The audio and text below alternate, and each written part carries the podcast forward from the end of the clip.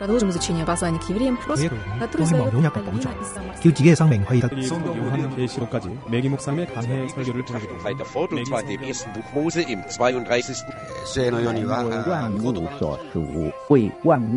¿Quién sabe cuántos idiomas hay en el mundo? Todos ellos tienen sus códigos y símbolos y muchas veces con sentidos totalmente opuestos.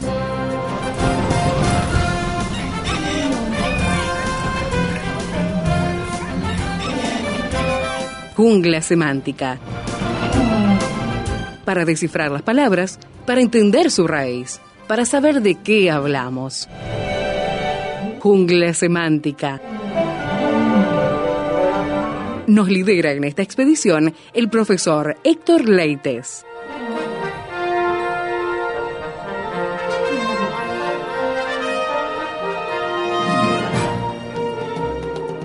Cómo debemos vivir en una sociedad injusta, injuriosa, con gente que maldice en forma de usar palabras groseras hacia la fe cristiana, de manera que intenta provocar. Estamos hablando de esto con el profesor Héctor Leites al mirar Primera de Pedro, capítulo 3, y allí volvemos el día de hoy. Bienvenido, Héctor. ¿Qué tal Esteban? ¿Qué tal amigos? Y aquí ahora en Jungla Semántica, hoy un versículo o varios versículos que son sacados de la Septuaginta. Interesante lo que hace Pedro. Toma pasajes del Antiguo Testamento, principalmente del Salmo 34, versículo 12 al 16, pero con algunos cambios, con algunos hebraísmos oscuros, y él lo toma de la Septuaginta. Eh, de todos modos logra plasmar y mostrar la razón de toda la exhortación anteriormente. Comienza en el versículo 10 diciendo, porque el que quiere amar la vida y ver días buenos, refrene su lengua del mal y sus labios no hablen engaño. Apártese del mal Claro. y haga el bien. Busque la paz y sígala. Porque, buena explicación también, los ojos del Señor están sobre los justos y sus oídos atentos a sus oraciones. Pero el rostro del Señor está contra aquellos que hacen el mal. Esto en las Biblias está como puesto en otra Sí. en otro eh, otro diseño, otro párrafo, sí, digamos, para mostrar que está citando, ¿no? Exactamente, todo lo que está en sangría, todo lo que está en sangría en la Biblia, sea Antiguo o Nuevo Testamento, eh, se está citando un pasaje, si es del Nuevo Testamento, del Antiguo Testamento. Y si está en el Antiguo Testamento, se está citando o alguna poesía o algún otro libro. Claro. Por eso aquí todos o casi todas las Biblias van a ver que el versículo 10, 11 y 12 están con sangría. sangría, sí. Entonces al tener esta sangría indica que es, está citando un pasaje del Antiguo Testamento. ¿Qué pasaje es en este caso? Y Héctor? sería el Salmo 34 con algunos oscuros hebraísmos porque él lo toma de la Septuaginta. Él está Ah, tomando de la ajá. Septuaginta y no del hebreo original. Mira. No nos olvidemos que el hebreo 288 años antes de Cristo comienza a traducirse al griego. Claro. Por eso Pablo, sí, y en este caso Pedro también, citan muchas veces los pasajes del Antiguo Testamento, pero no del hebreo. Es sino- interesante que un hebreo cite más la versión griega que la versión hebrea. Exactamente, exactamente. Pero lo hacen por la comodidad que tienen, Ajá. sí, y porque están escribiendo en griego y también. están ¿no? escribiendo en griego y necesitan, ¿verdad?, los términos correctos, más cuando son este oscuros hebraísmos de frases Entiendo. que se colocó allí en el Salmo 34. Ahora comienza el versículo 10 con un porque. En el griego es exactamente igual, es el famoso gar, gar en griego, G-A-R en griego, es el porque nuestro, es una conjunción consecutiva explicativa. ¿Qué quiere decir? ¿Qué quiere hacer Pedro aquí? Quiere mostrar la razón, porque está explicando, ¿no? Quiere mostrar la razón de toda la exhortación de los versículos 8 y 9. No nos olvidemos, por favor, la gran exhortación de los versículos 8 y 9. Voy a recordarles. Finalmente, sed, dice el verso 8, sed todos de un mismo sentir, compasivos, amándoos fraternalmente, misericordiosos, amigables, no devolviendo mal por mal ni maldición por maldición, sino por el contrario, bendiciendo, sabiendo que fuiste llamados para que le daseis bendición. Y acá explica lo anterior. Porque, porque él introduce o está introduciendo en los versículos 10 al 12 una cita de la Septuaginta del Salmo 34 con algunos pequeños hebraísmos, ¿verdad? ¿Para qué? Para mostrar la razón de por qué tenemos que cumplir los versículos 8 y 9. Comienza diciendo el que quiera amar la vida. En realidad no es que el que quiera, sino el, el, el, estando queriendo. Es una frase rara en el griego, ¿no? Estando queriendo. Estando queriendo. ¿Por qué? Porque en este caso es un participio presente activo. Como está un nominativo plural masculino, eh, no es el que quiere o el que quiera amar. No es que quiera amar, sino que estando continuamente queriendo amar. Continuamente. Continuamente. ¿Cómo recurre permanentemente el escritor a este tipo de gerundio? Sí, sí, exactamente. Que en el griego tiene mucho más fuerza que el gerundio porque no nos olvidemos que los participios en el griego son verbos y son adjetivos a la vez. Por eso se tienen que ubicar de seis maneras diferentes. No es fácil ah, ubicar, porque se tiene que ubicar. O sea que cada vez que lo usa, no necesariamente está usando la misma forma, sino que puede ser una de seis. Exactamente, exactamente. O le da la fuerza. Claro. Porque en este caso es un participio, indica la continuidad, es un tiempo presente, es voz activa, pero está declinado. Y uno dice, ¿cómo se puede declinar? Los verbos se conjugan, no se declinan. Pero como es un adjetivo, se declina también en nominativo, quiere decir que ejecuta la acción. el nominativo viene a ser como el sujeto del verbo. Entonces el nominativo, plural, masculino. Entonces es el que realmente estando continuamente queriendo o deseando amar la vida. Qué interesante esta Muy interesante. Para colmo, eh, utiliza la palabra selom, selom, que, que, es la palabra querer, desear, de ahí la palabra celo, celo, que es deseo, querer. Lo, lo, utiliza el celón como un participio. Y enseguida utiliza la palabra vida, que es soen. Ahora, soen en esta construcción es vida presente, pero también es vida eterna. Porque nosotros tenemos que ver que hay varias palabras para, bio, para vida. Una es bios, otra es sogrom, la otra es eh, Zoe. entonces uno dice, uy, hay varias palabras. Sí. En este caso, la fuerza que le está dando a la palabra Zoen es presente y eterna. El que quiera amar la vida, por eso dice enseguida, y ver días buenos. Y uno dice, ¿qué son esos días buenos? Aquí en la tierra. Ah, aquí en la tierra. Es, en el presente ahora. El presente, por eso es una frase, es una construcción, realmente es una construcción que lo que está haciendo, porque por lo general Zoé es vida eterna. Mm. Pero según cómo esté la construcción de la gramática o la parte morfosintáctica, quiere decir o vida eterna o vida abundante aquí en esta tierra. Nosotros tenemos un ejemplo muy interesante en Santiago, eh, 1.12 que dice, bienaventurado el varón que soporta la tentación, porque cuando haya resistido a la prueba, recibirá la corona de vida que Dios ha prometido. Esa palabra vida, eso es. Pero como tiene artículo y la construcción indica, tenso en, no está hablando de una corona en el cielo, sino que recibirá como premio la vida que es la corona que Dios ha prometido. Y uno dice, pero entonces allí en Santiago 1.12 es vida presente aquí. Sí, es vida presente y vida abundante aquí en esta tierra. Por eso siempre es bueno ver el área de movimiento de las palabras, de los verbos, cómo es la construcción para darnos cuenta si es vida eterna o vida aquí en esta tierra, vida presente. En este caso es vida presente y vida eterna. Por eso dice, el que quiera amar o el que realmente esté queriendo o estando queriendo continuamente amar o estar amando, porque es un presente también. Sí, sí, sí, no solamente es amar, sino es amando en realidad. Se refiere a esta vida presente.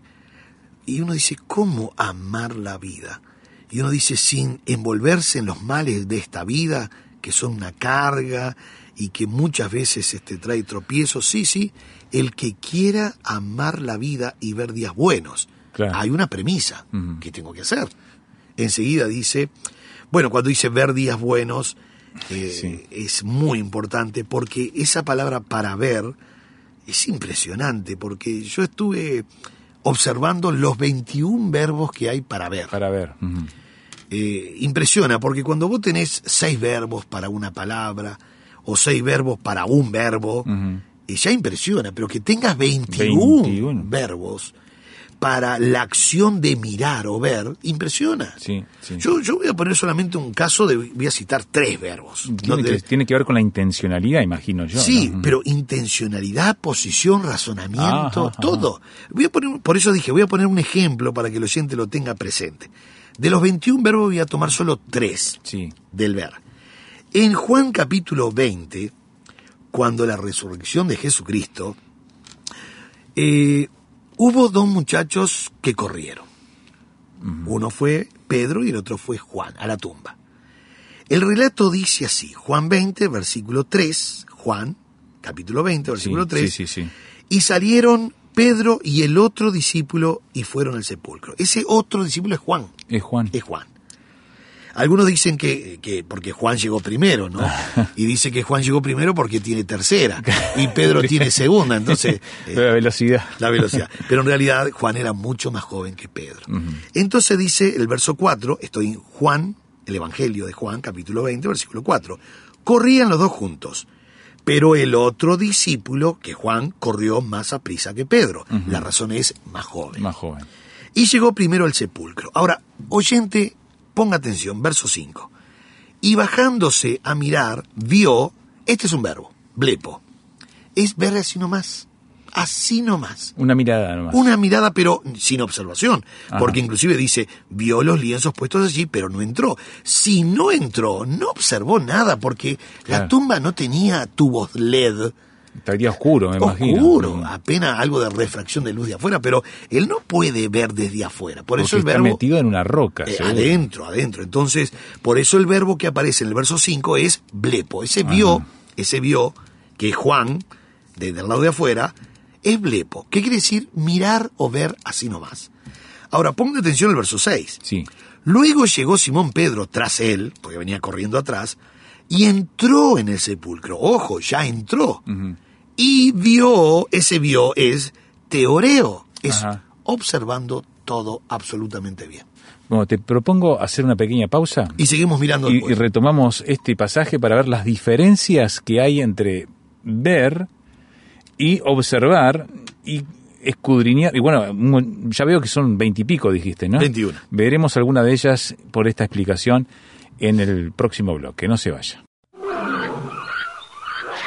Nuestro canal de comunicación, jungla semántica, arroba transmundial.org.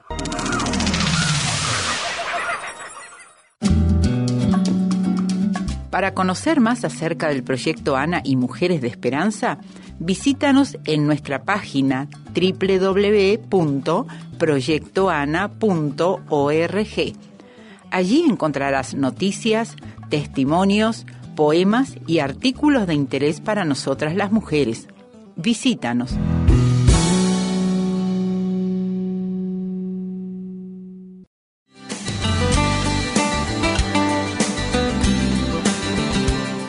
Prepárese con el Seminario Bíblico de Fe, enseñando con excelencia para un servicio eficaz. Seminario Bíblico de Fe.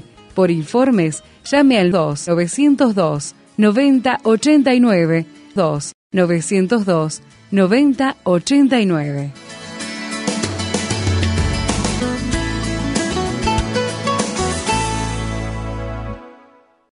Estamos mirando Primera de Pedro, capítulo 3, versículo 10, cuando habla de ver. Cuando habla de... Otra versión dice conocer. Bueno, pero el profesor Héctor Leites nos está tratando de ayudar qué significa esto de ver días buenos y las diferencias que hay en el texto bíblico en el uso de un término que puede tomar 20... ¿Cuántas acepciones? 21, 21. La frase. Sí, es impresionante. Y ahí estamos mirando como referencia un pasaje de la resurrección de Cristo. Exactamente, en Juan capítulo 20, versículo 5, retomamos del verso 5, viene Juan, ¿verdad? Entonces, bajándose a mirar, dice el versículo 5, Ujú, ujú. vio los lienzos puestos allí, pero no entró. No entró. Por lo tanto, el, el verbo que aparece aquí en este vio es blepo. Y es lógico que diga blepo porque él no entró. Por lo tanto, él no pudo observar con los sentidos. Entiendo. Apenas está mirando, así nomás.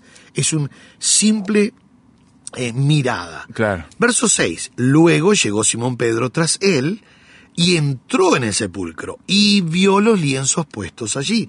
Ese vio es teoreo. Teo- Ahora, te- teoreo. teoreo es observando bien con los sentidos. Mm. Porque Pedro viene corriendo atrás, lo ve a, a- a- a Juan que está afuera sentado, este, y que, que no entró, y él sí entró, y cuando él entró, ahí dice, vio los lienzos puestos allí, y el sudario que había estado sobre la cabeza de Jesús, no puesto con los lienzos, sino enrollado, y ojo con la palabra enrollado, porque es el verbo entulizo, que es tal cual como había sido enrollado sobre la cabeza y el cuerpo de Cristo. O sea, eh, no es lienzos eh, planos en una No, piedra, no, no. sino con forma de cuerpo, como que fuese una momia Sí, vacía. vacía. vacía. ¿Y qué hace Pedro? Como el verbo vio, del verso 6 de Pedro, este oreo, él está observando con todos los sentidos. O sea, él, está él tocando, toca, sí. él toca, grita, mira, y, y- y él...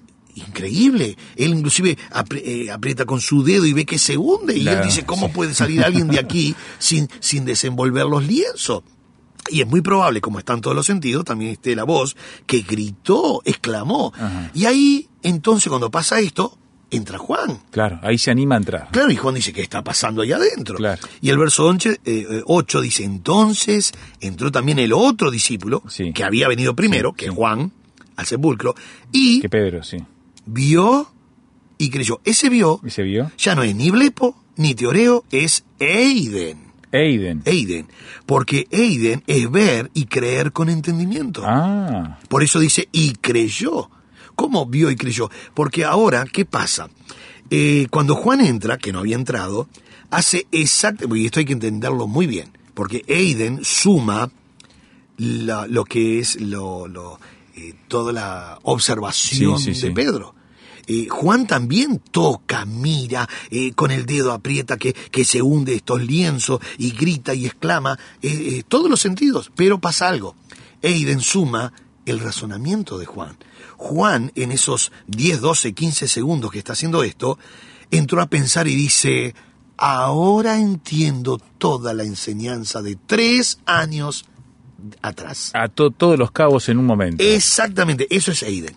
Entonces, por eso dice que vio y creyó. Y uno dice, ¿qué tiene que ver vio y creyó? Porque él ahora está uniendo toda la enseñanza de Jesús, que le había dicho, destruyan el templo y en tres días lo reconstruyo. Y el verso 9 dice, porque aún, buena explicación, menos mal que hay una linda explicación al verso 9, ¿no?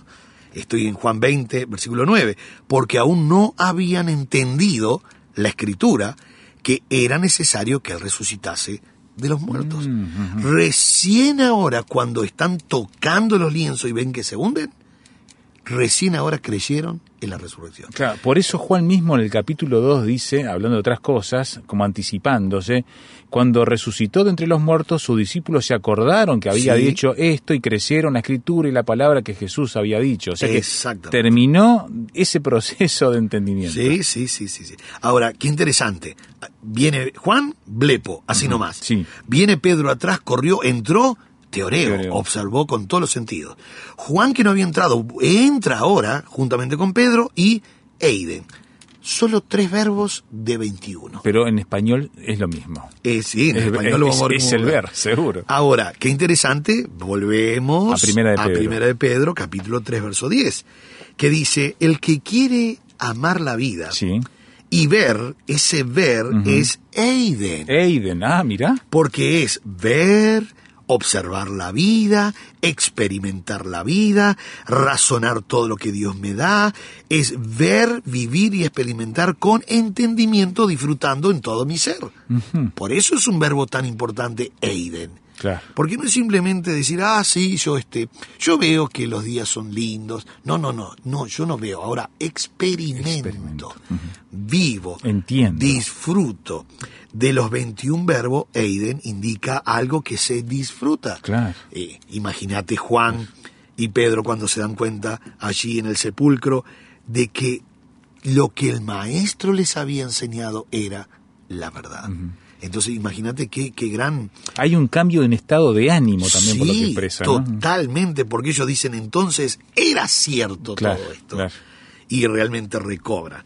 Entonces dice, el que quiere amar la vida, o el que está queriendo continuamente estar amando la vida, y ver los días buenos, que la palabra buenos es justamente la palabra kalos, que es algo bueno realmente de la vida. ¿Sabes lo que me está diciendo esto también, Esteban?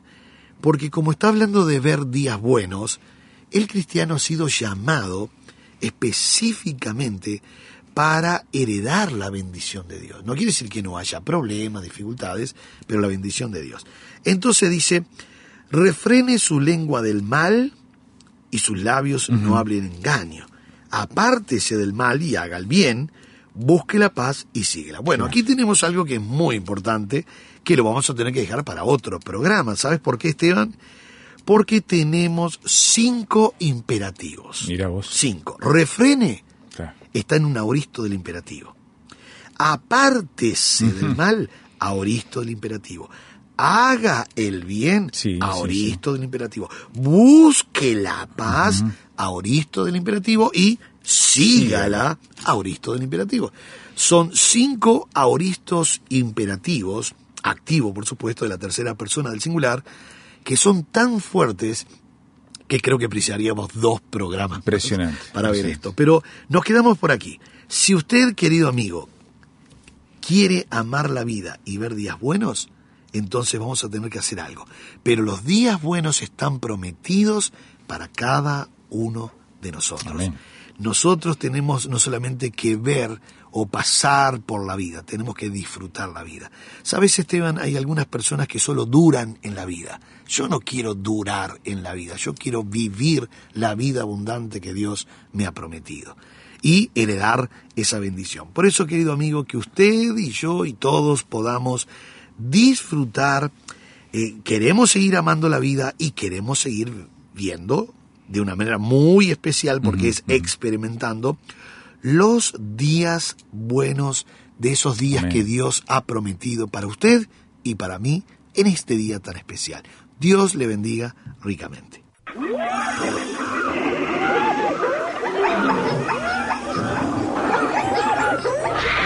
Hoy termina esta etapa de la expedición, pero lo esperamos en el próximo programa para adentrarnos en la jungla semántica.